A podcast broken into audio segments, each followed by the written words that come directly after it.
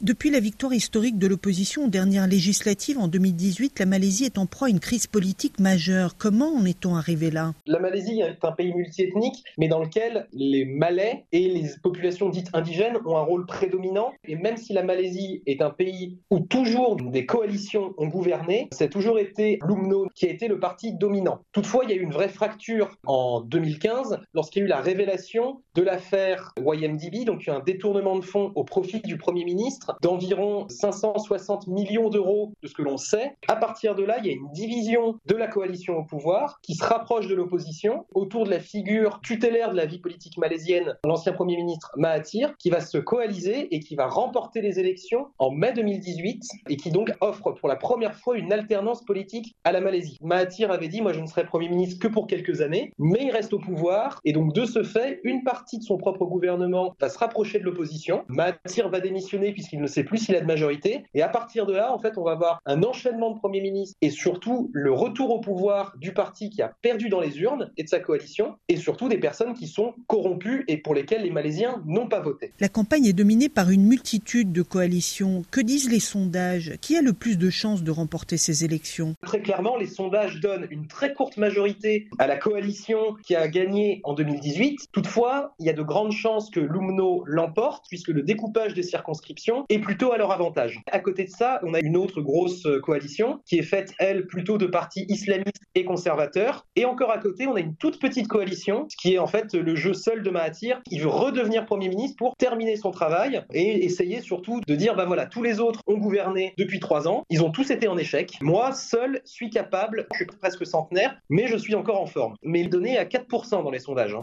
Grande nouveauté de ce scrutin, une loi a été votée pour interdire le passage d'un parti à un autre.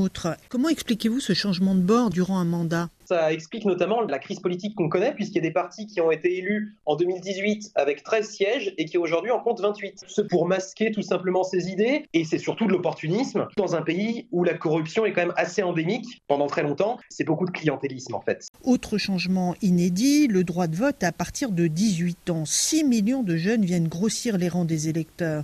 La jeunesse détient-elle la clé pour mettre fin à cette crise? On est quasiment de mémoire sur un tiers de l'électorat supplémentaire qui est injecté, c'est énorme. Et d'ailleurs, les hommes politiques s'y trompent pas. À peu près tous les hommes politiques ciblent la jeunesse. Alors, il y en a certains qui le font avec plus ou moins de succès. Mahathir dit euh, Moi, je cible les jeunes qui vont voter comme leurs parents. Un ancien Premier ministre, lui, se met sur TikTok et on le voit euh, danser sur une musique en disant euh, Votez pour moi. Il a 75 ans et c'est un ancien Premier ministre. Il faut savoir qu'en Malaisie, là, sur les quatre candidats potentiels au poste de Premier ministre, il y en a trois qui sont nés avant l'indépendance et le quatrième, le plus jeune, en fait, il a 62 ans. On n'est pas loin d'une gérontocratie. Ils utilisent beaucoup les réseaux sociaux. La jeunesse, aujourd'hui, c'est la clé de voûte de cette élection. Par contre, il y a actuellement seulement un tiers de la tranche d'âge 18-21 ans, donc des nouveaux électeurs qui comptent aller voter. Très clairement, les Malaisiens sont fatigués de l'instabilité politique parce que c'est quelque chose de nouveau. C'est la première fois que ça arrive depuis l'indépendance. Un des principaux instituts de sondage malaisiens montrait que l'attente dans toutes les ethnies, c'était la stabilité politique et la stabilité économique. Donc c'est ça qui est attendu.